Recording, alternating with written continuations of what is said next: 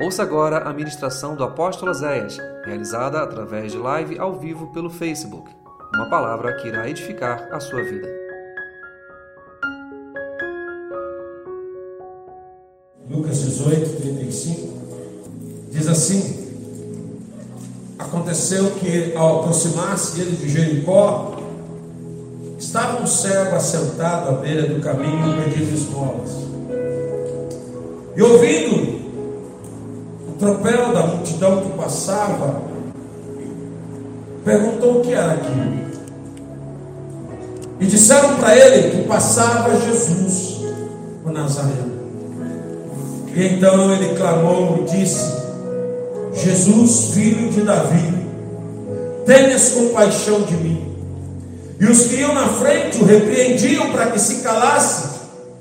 Ele, porém, cada vez gritava mais alto: Filho de Davi, tenha misericórdia de mim. E então parou Jesus e mandou que lhe trouxesse. E ele chegando perguntou-lhe: O que queres que eu te faça? E ele respondeu: Senhor, que eu volte a ver. E então Jesus lhe disse: Recupera a tua vista, a tua fé te salvou. Imediatamente tornou a ver e passou a seguir Jesus, glorificando a Deus. E também todo o povo vendo isso, dava louvores a Deus. Senhor, fala conosco nesta noite. Alcança aqueles que estão no templo, os que estão em casa. Ministra os nossos corações. Me faz pequeno, me coloca atrás da tua cruz. E que nesta noite venha uma palavra de vida aos nossos corações. Que a tua palavra cure, restaure, renove. E em nome de Jesus, nós consagramos as mentes a ti, para que todas recebam a tua graça, a tua revelação, no poderoso nome de Jesus. Amém e amém. Graças a Deus, você pode sentar-se. Amados, desde hoje de manhã, esse texto estava em meu coração de uma forma muito tremenda, principalmente por causa dessa música que o Márcio acabou de cantar. Como é difícil nós entrarmos no caminho do milagre, e ainda é mais difícil permanecer nele. Esse homem, em outro texto da Bíblia, vai dizer que ele estava há 18 anos ali mendigando, esmolando, pedindo dinheiro, vivendo de sobras, de esmola, de bondade alheia. E então, ele ouve um barulho.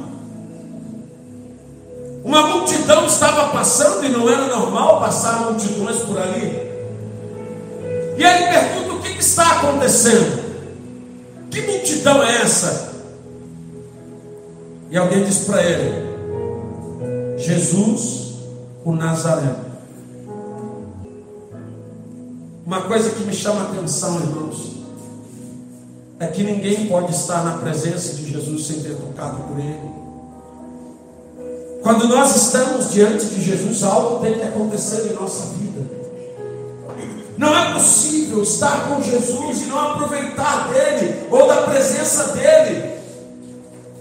A palavra de Deus ela é muito clara com relação a isso. Em todos os lugares que Jesus passava, algo acontecia. E só houve uma cidade que ele não pôde fazer muitos milagres por causa da incredulidade das pessoas. Uma coisa que me chama a atenção é que esse homem não foi cego a vida inteira. Aquele cego que Jesus curou, cuspindo no chão, fazendo lodo e passando nos olhos dele, era cego desde a nascença, nunca viu. Mas esse cego não. Bartimeu via, enxergava, era considerado normal. em algum momento da vida dele, por alguma fatalidade, acidente, doença, não sei, a Bíblia não diz, ele ficou cego. Tanto que ele não disse para Jesus, eu quero ver. Ele diz, eu quero voltar a ver. E quando nós olhamos para uma mesa de Santa Ceia,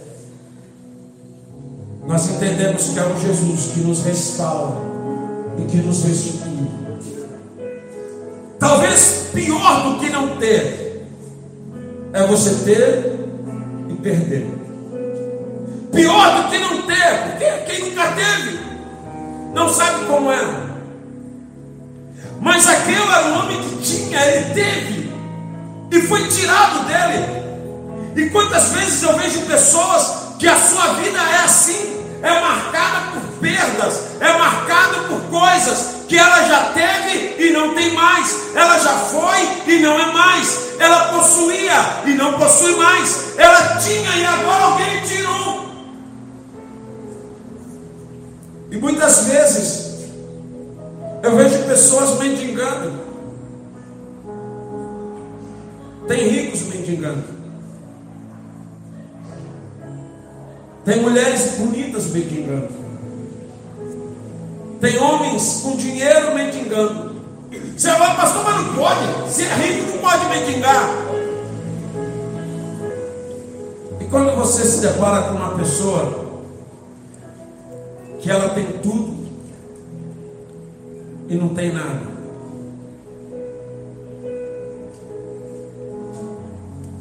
Como uma pessoa que eu fui visitar numa casa tão maravilhosa. Uma casa tão gigante. Para você ter uma ideia, só a construção ficou em mais de 2 milhões. É uma casa, não é? E você chega,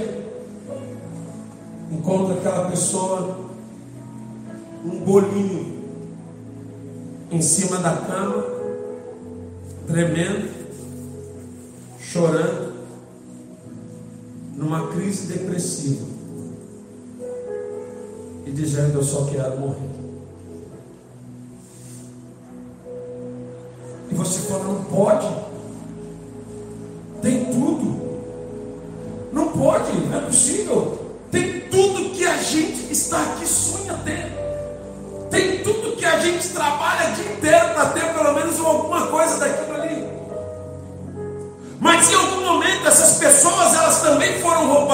elas também perderam algo e hoje estão mendigando um pouquinho de paz. Tudo que eu queria, apóstolo, era ter um pouquinho de paz. uma caixa de remédios gigantes. Ela disse: Eu não aguento mais essa vida. Eu imagino aquele homem à beira da estrada por 18 anos. Quanta coisa aquele homem não ouviu, quantas coisas aquele homem não sentiu, quantas humilhações ele não passou. Vamos imaginar que aquele homem um dia ele fazia tudo, ele podia fazer, agora ele era um dependente, ele era um cego. E o povo judeu tinha isso muito claro: cegos e aleijados eram considerados amaldiçoados. Se um dia ele tinha sido uma bênção, agora ele era amaldiçoado. Eles estavam entre aqueles que viviam a maldição. À beira de uma estrada mendigando, não havia nada de bom que aquele homem pudesse contar. Mas de repente, ao ouvir aquela multidão, ele se interessa em perguntar: o que está acontecendo? E alguém diz: Jesus está passando por aqui. A vida de uma pessoa não muda quando ela vai para uma igreja. A vida de uma pessoa não muda quando ela conhece um pastor, um apóstolo. A vida de uma pessoa muda quando ela conhece Jesus. A vida de uma pessoa muda quando ela tem um encontro com Jesus. A vida de uma pessoa muda quando ela realmente sabe quem é Jesus. Quando Jesus se aproxima, aquele homem começa então a gritar e a dizer: Jesus, filho de Davi, tenha compaixão de mim. Você precisa ter a certeza que Jesus pode mudar a tua história. Você precisa ter a certeza que Jesus pode fazer algo. Você precisa ter certeza que você nasceu para algo de Deus na sua vida. Homem não era mais nada, ele não era mais nada, ele não era importante para ninguém. Eu creio que ele perdeu família. Porque se tivesse uma família, ele estava na casa da família, não na beira da rua. Eu creio que ele perdeu os amigos, porque se tivesse um amigo de verdade, teria levado para morar com ele. Ele perdeu tudo. E ele agora uma única esperança, porque provavelmente ele já tinha ouvido falar, cara, tem um tal de Jesus de Nazaré andando por Jerusalém, andando por essas cidades. E aonde esse cara passa, ele cura todo mundo. E quando ele descobriu que Jesus estava passando naquela hora diante dele, ele falou: é hoje. Diga comigo assim: eu não posso mais. Perder as oportunidades. Eu tenho visto muitas pessoas perdendo oportunidades que Deus lhes dá. Perdendo a oportunidade de mudar, perdendo a oportunidade de reconciliar, perdendo a oportunidade de recomeçar, perdendo a oportunidade de viver algo novo. Aquele homem falou: é agora nunca. E ele então chama por Jesus. E é interessante isso, irmãos. A multidão, ao invés de pegar o cara aleijado que estava na beira do caminho, e pegar o cara e dizer: Vamos lá, cara, vamos te ajudar. A multidão vira para ele e fala: Cala-te, cala a boca, que cego enjoado, chato, para de perturbar Jesus. Não espere uma multidão para te ajudar. Não espere uma multidão para te apoiar. Não espere uma multidão para sonhar contigo. Não espere uma multidão para te motivar. Não espere uma multidão que vai dizer vai que vai dar certo. Não espere isso. Aquela multidão que estava andando com Jesus se dizia discípulos de Jesus. Aquela multidão que acompanhava Jesus se diziam seguidores de Jesus, mas onde estava Jesus neles? Onde estava a misericórdia de Jesus neles?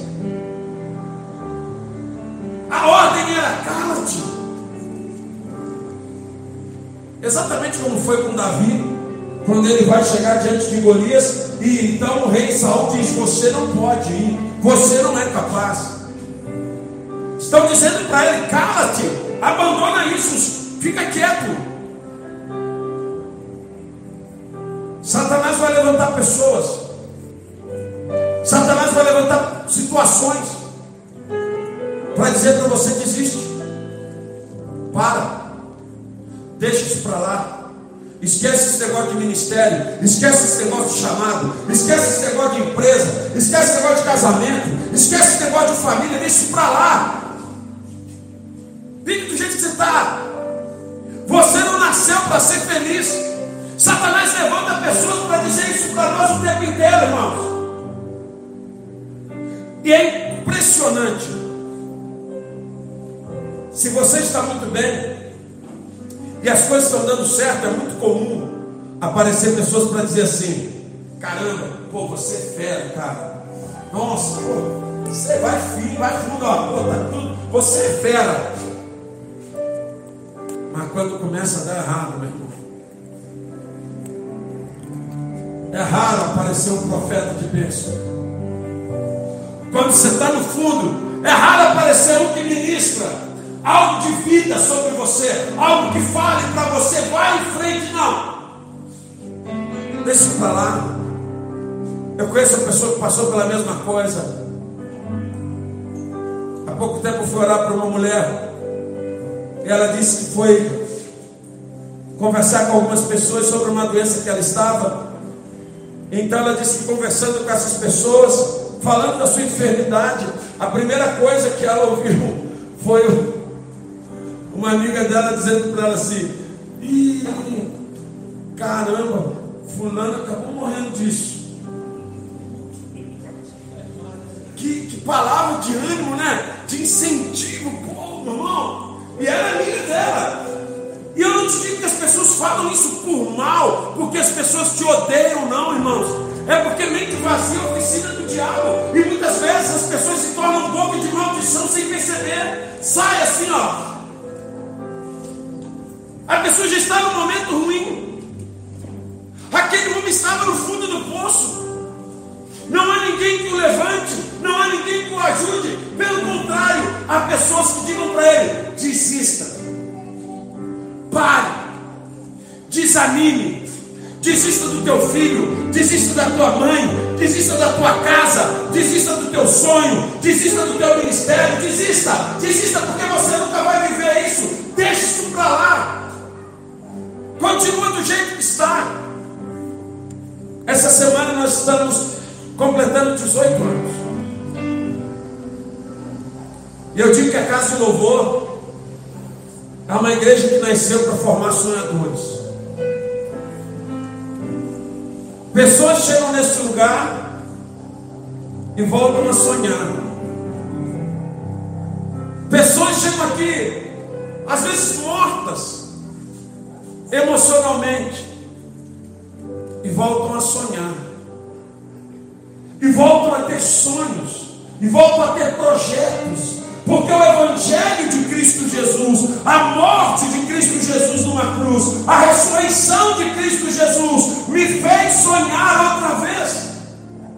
Jesus veio para restaurar o homem, a presença de Deus, e aonde há a presença de Deus, ali existe vida. Eu não entendo, irmãos. Quando eu vejo tantas pessoas que se dizem de Deus e que vivem liberando palavra de maldição e que vivem debaixo do medo, implantando jugo, implantando peso. Jesus veio para nos libertar. Jesus veio para nos transformar. Jesus veio para nos curar. E aquele homem tinha algo dentro dele que me chama muito a atenção. Ele poderia ser um inútil, ele poderia ser um cego, ele poderia ser um amaldiçoado, ele era um monte de coisa naquele momento. Mas ele tinha fé. Pergunte ao teu irmão: você ainda tem fé? Tem fé?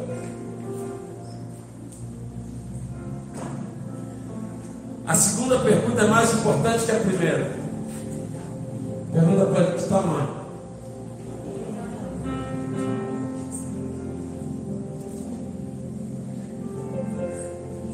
Porque eu descobri uma coisa, fé todo mundo tem. Todo mundo tem fé. Você não pode entrar numa igreja sem fé. Você não pode vir num templo sem fé. Não pode, não existe isso.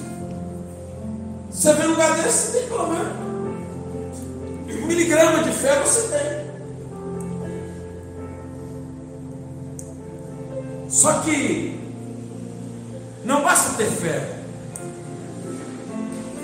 Eu preciso trabalhar o tamanho da minha fé. Eu preciso habilitar a minha fé a ser do tamanho do milagre que eu preciso. É por isso que o pai daquele menino lunático, que era jogado no fogo e na água, ele chega perto de Jesus e ele fala para Jesus: Se tu podes, cura meu filho. E Jesus disse: Se eu posso, ele fala uma coisa para Jesus interessante: ele diz: Aumenta a minha fé. Ele está dizendo para Jesus: Eu creio, mas não o suficiente para chegar a esse ponto. Eu preciso crescer um pouco mais, a minha fé precisa aumentar um pouco mais. Sabe por quê? Eu vou te dizer, porque quando você entra no caminho do milagre, Satanás entra junto. Que é isso, pastor? Está amarrado. Não, não me amarra, não, é verdade. Ou você pensa que você entrou no caminho do milagre? O inimigo foi embora e agora os anjos vão te empurrar no caminho do milagre. Não. Você entra no caminho do milagre, Satanás entra junto. Porque ele sabe que ele nunca mais vai viver um milagre. E então ele vai lutar até o fim, para você também não viver o teu. Quando aquele homem se dispõe a dizer: Eu quero milagre, Jesus tenha misericórdia de mim. Satanás levanta pessoas para dizer: Cala-te. E não era um, não eram dois, era uma multidão.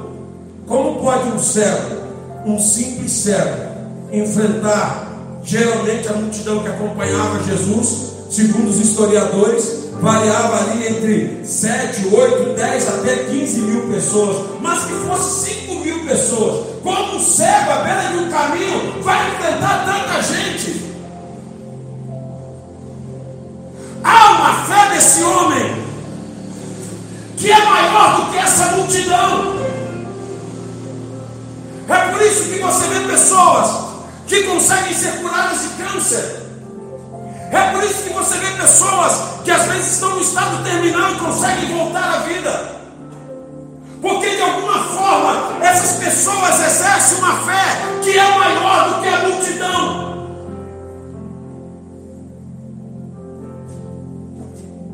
Quando você sonha em ter a tua empresa, aparece aqueles que dizem, pô, Deus te abençoe, cara, vai fundo. Que Deus seja contigo, vai dar tudo certo. Deus, por misericórdia, às vezes manda esses. Mas para cada um desses, aparece dez para jogar a conversa fora. E você começa a ver problemas, dificuldades chegando. Você fala assim, vou fazer uma faculdade. Raramente vai chegar alguém para dizer vou te ajudar a pagar a faculdade. Isso é muito raro.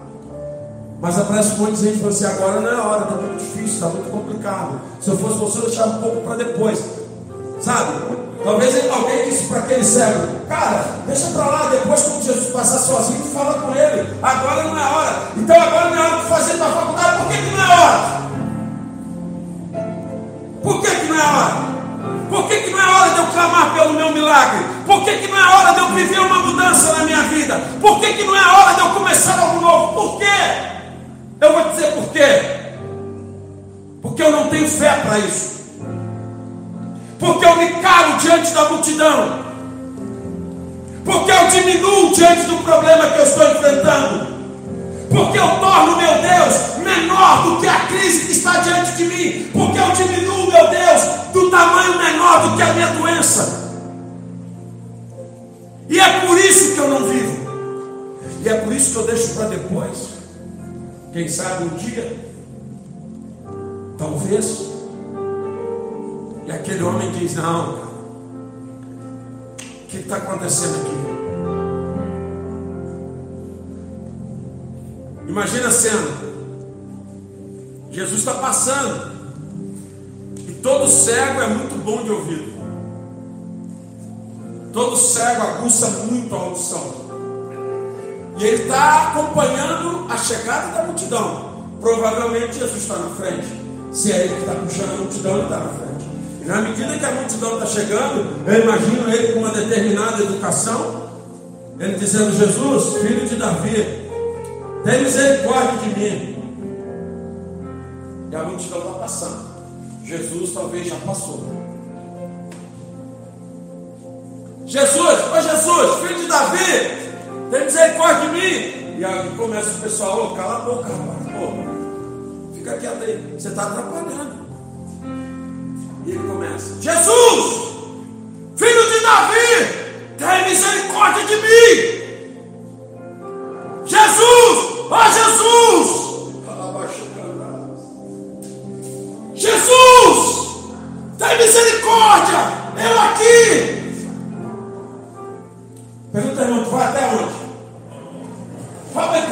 até quando? O que que vai calar a tua voz espiritual? O que que vai roubar a tua fé? O que que vai fazer você ficar quieto? É o exame que chegou do médico? É o que o doutor falou? É o que você viu acontecer na tua casa? É a crise que se estabeleceu na tua vida profissional? É isso que vai calar a tua voz? Grite mais alto. Clame mais alto. Mais alto. Ore mais. Busque mais. Interceda mais. Aumenta o volume. Que irmão, aumenta o volume. Eu te pergunto: uma pergunta. Deus é surdo? Sim ou não? Jesus era surdo quando estava aqui na terra? Não. Jesus conhecia todo mundo? Sim ou não? Sim. Quando aquele homem clamou pela primeira vez, Jesus escutou sim ou não? Jesus já sabia quem ele era? Já sabia do que ele precisava? E por que Jesus não parou? Aí vocês me confundiram. Jesus sabia que o cara estava ali, que ele era cego, queria cura. Jesus ouviu ele chamando. E Jesus continuou. Que, que Jesus não parou? Eu vou dizer por quê. Porque no caminho do milagre, a tua persistência vai ser colocada em prova. Aquele que perseverar até o fim.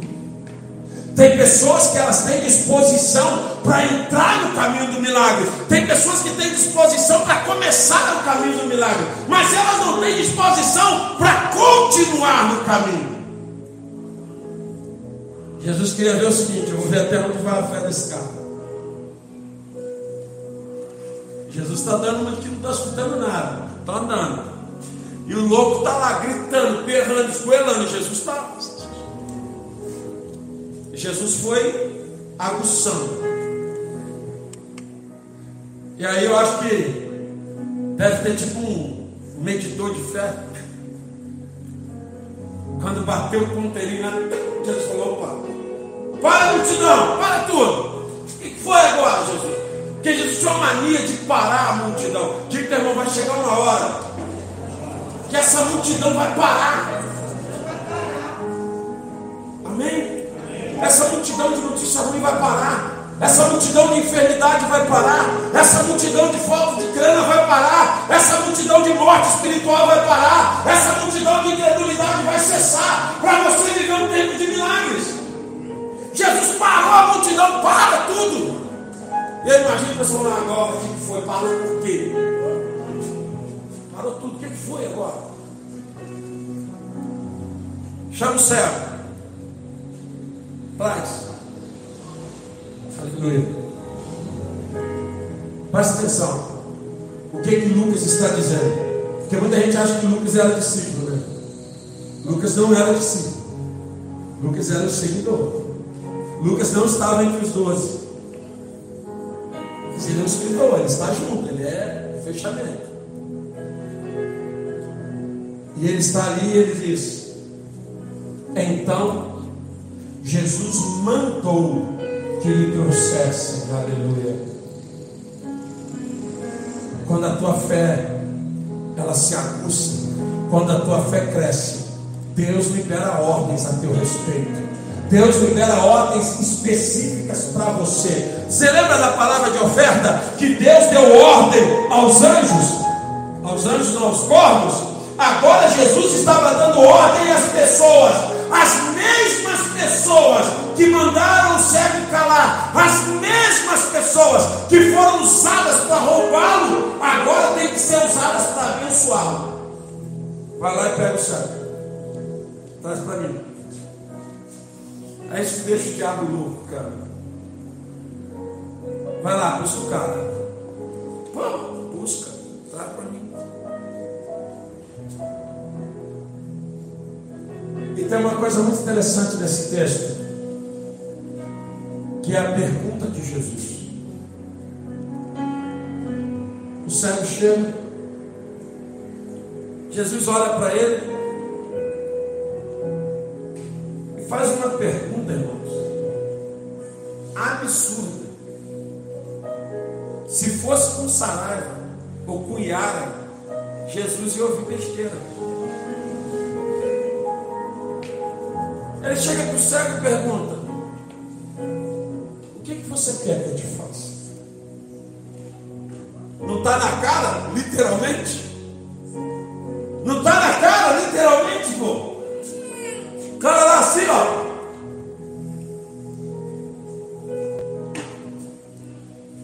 Cara, isso aqui é, é fantástico. Nós vamos fechar. Mas isso aqui é fantástico. Eu não posso deixar de te ministrar sobre isso essa noite. Se não pegou o resto da palavra, pegar essa aqui já está bom. Tem gente querendo mudar de vida, buscando algo de Deus, mas ela mesmo não sabe o que. Tem gente aqui que se tivesse um lugar de partilha, eu ia pedir uma casa adaptada para céu. Tem gente que quer pedir um cão guia. Jesus, cria um cão guia para mim, que viva 200 anos. Uma casa adaptada para céu, que eu aprenda a lembrar ele. Porque presta atenção, muitas vezes, a nossa oração é guiada de acordo com a nossa fé e não do tamanho de Deus. E aí eu peço a Deus aquilo que eu acho que Deus vai fazer por mim. E aí então eu diminuo o meu pedido. Sabe aquele negócio de pedir a Deus um carro? Senhor, eu estou precisando de um carro. Aí você fala assim, pode ser qualquer carro. Essa oração de uma pessoa que tem fé? Sim ou não? Não, ela tem fé, ela está pedindo. Mas o que, que ela fez nessa oração? Ela desceu o pedido dela, porque ela não se acha merecedora, capaz ou qualquer coisa assim. Então ela desceu o tamanho do pedido para que Deus então possa atendê-la e fazer uma coisa bem simples. Porque se eu pedir o carro que eu preciso é demais para Deus, então eu vou pedir É engraçado que tem gente que ora por dor de cabeça. Ora para Deus curar uma dor de cabeça, ora para Deus curar uma febre. Mas se for um câncer, diz assim: Deus te abençoe, vou te indicar um médico bom que trata disso. Eu não oro de acordo com o tamanho do meu Deus. Eu oro de acordo com o tamanho da minha fé. Jesus vira para ele: O que quer que eu te faça?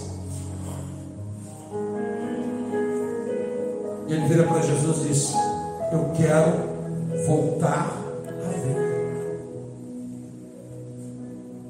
Isso para mim é impossível. Para os médicos é impossível. Para os homens é impossível. Mas tu não é Jesus. Tu não é o homem que faz. Então eu quero voltar a ver. Eu sei que eu quero. E eu sei que tu podes. Será que Deus pode fazer o que você precisa?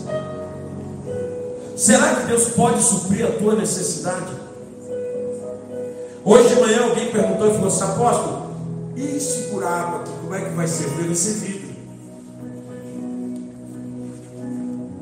Nós nem fechamos os blocos. Vai ser vidro. É, vai ser vidro.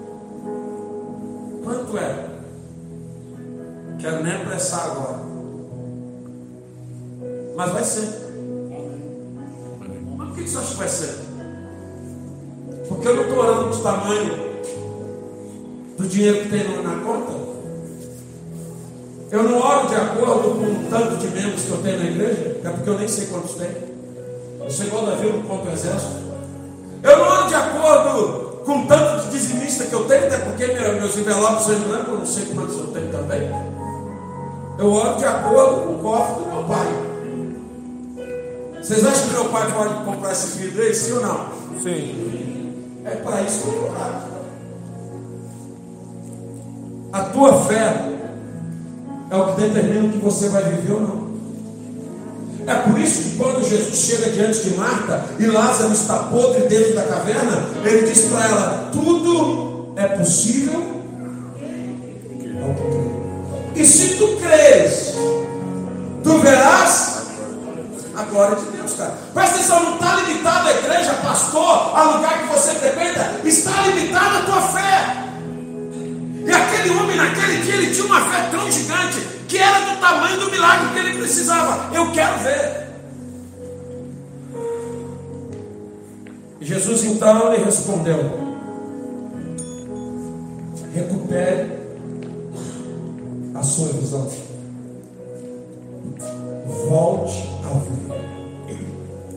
Tua fé acabou de te salvar. A tua fé acabou de te curar. A tua fé acabou de mudar a tua história. Presta atenção. Jesus não se reporta a ele. Jesus não está dizendo, cara, eu te salvei, cara, eu te curei, cara, eu estou quebrando o teu galho. Não. Jesus transmite para aquele homem toda a responsabilidade do que está acontecendo. Jesus diz: A tua fé te salvou. Ou seja, a tua fé gerou esse milagre, a tua fé moveu o meu coração, a tua fé fez com que eu agisse a teu favor. É por isso que tem um monte de pilantra roubando o povo em nome de Deus. E eles ensinam: você não precisa ter fé. Eu tenho fé por você. Aonde está isso na Bíblia, irmãos? Eu quero que você tenha fé. Porque a tua fé vai te salvar. A tua fé vai te curar. A tua fé vai te levar a viver o milagre em Deus. É a tua fé que vai atrair a glória de Deus. E no caminho desse milagre, não dá para ter uma fé mais ou menos. Eu tenho que ter uma fé completa do tamanho daquilo que eu preciso. Jesus disse: recupera a tua vista. A tua fé te salvou imediatamente. Ele tornou. Eu preciso usar uma fé até o ponto que eu faça Jesus parar a multidão. Eu preciso usar uma fé até o ponto que eu faça Jesus me perceber e dar aquilo que eu preciso. Eu preciso usar uma fé, porque isso aconteceu com Jairo, isso aconteceu com o centurião, isso aconteceu com a mulher do fluxo de sangue, isso aconteceu com tantos. Eles conseguiam parar a multidão e atrair uma palavra. Diga comigo uma palavra. Às vezes você está enfrentando é tão grande que você pensa assim, pô, tinha que acontecer isso, aquilo, aquilo, outro, tinha que acontecer não sei, não sei o que lá, tinha que acontecer, mas não sei o que, sei Tem que acontecer nada disso. Só tem que Deus liberar uma palavra. Foi o que o centurião disse: Não precisa ir na minha casa, não precisa tocar no meu empregado, libera apenas uma palavra e o meu empregado ficará curado. Jesus disse: Caramba, eu ainda não tinha visto tanta fé assim. Então pode ir para casa, teu empregado já está curado. Eu preciso exercer uma fé que a minha, que a minha voz atrai a glória de Deus. E aí talvez você fique, pastor, mas eu não tenho essa fé. Você quer ter essa fé? Amém?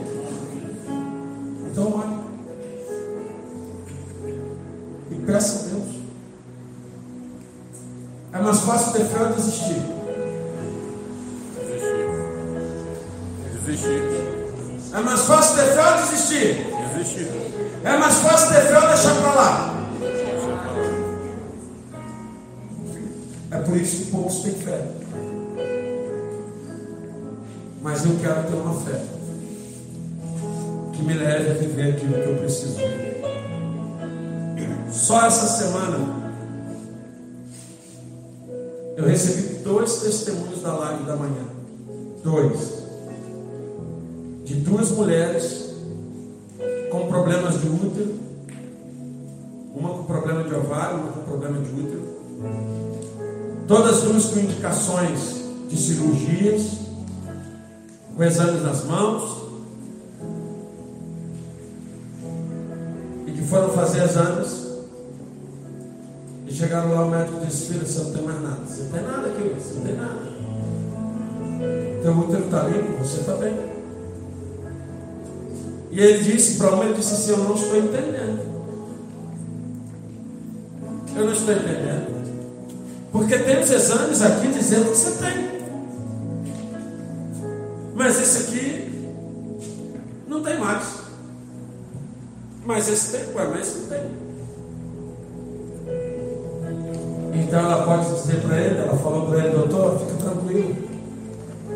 O meu Deus me curou. Amém. Glória a Deus. O meu Deus me salvou. É o mesmo Jesus.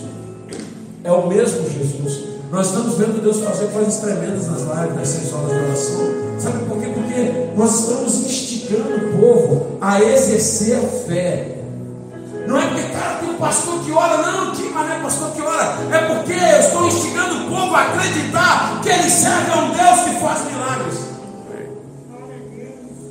Talvez hoje você esteja como servo de Jericó, precisando de um milagre.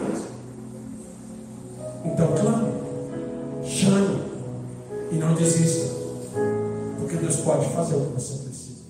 Que bom que você ouviu essa ministração. Divulgue, compartilhe, divida esta palavra com alguém. Que esta palavra seja canal de bênçãos em sua vida. Te esperamos no próximo culto na Casa de Louvor. Acesse nosso site casadelouvor.org.